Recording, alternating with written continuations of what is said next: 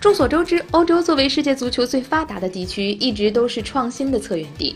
要按照咱们中国人特有的语言，人家就叫做全世界足球运动的开发区。最近，欧足联就又搞了一把新鲜的，成立了一个全新的联赛，并且起了一个非常大气的名字，叫国家联赛。所谓国家联赛，顾名思义，就是把联赛这个大篮子里的俱乐部换成国家队。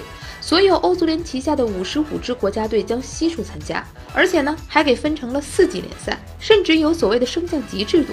敢想敢干的欧足联昨儿已经把第一届比赛的小组都分好了。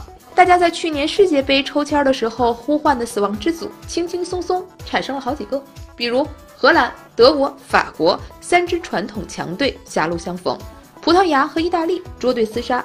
西班牙、英格兰和克罗地亚三支劲旅碰到了一起，听着就特过瘾吧。因为把国家队都分了级，所以强强对话就不是意外了，而是被有意为之的设计。既然是联赛，所以人家比赛的频率也高啊。虽然不至于一年一回，但间隔也只有两年，还是打主客场制。说到这儿啊，估计本来很兴奋的球迷就要心疼自己钟爱的大腿们了。欧洲顶级豪门的球星，现在每年踢的比赛已经是超负荷了。咱们拿英超举例。联赛、足总杯、联赛杯、欧洲冠军杯，这都是立牌的吧？此外，每两年还会赶上一回世界杯或者欧洲杯，没有冬歇期就罢了。夏天有的时候假也不多。在以前啊，球星一年踢五十场比赛已经是惊为天人，现在的顶级球员可以突破一年七十场。就算像 C 罗那样特别爱耍帅的存在，也不是真的绿巨人啊。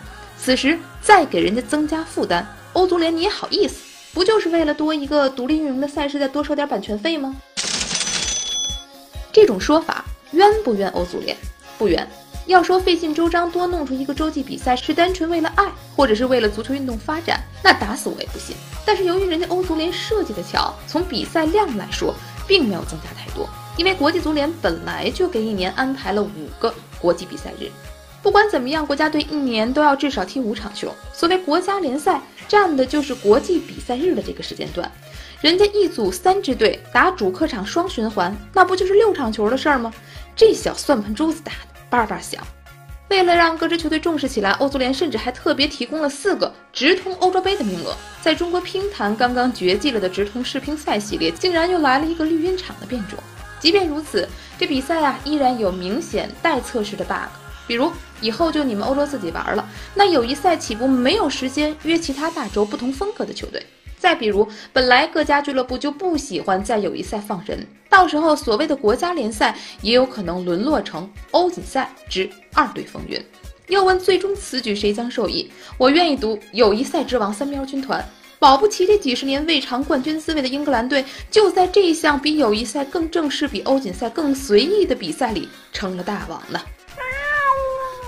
三分钟热度决定体坛沸点，我是张文。收听往期节目呢，您可以在新浪微博上搜索“文体”，文是新闻的文，体是体育的体。我们隔天再见喽。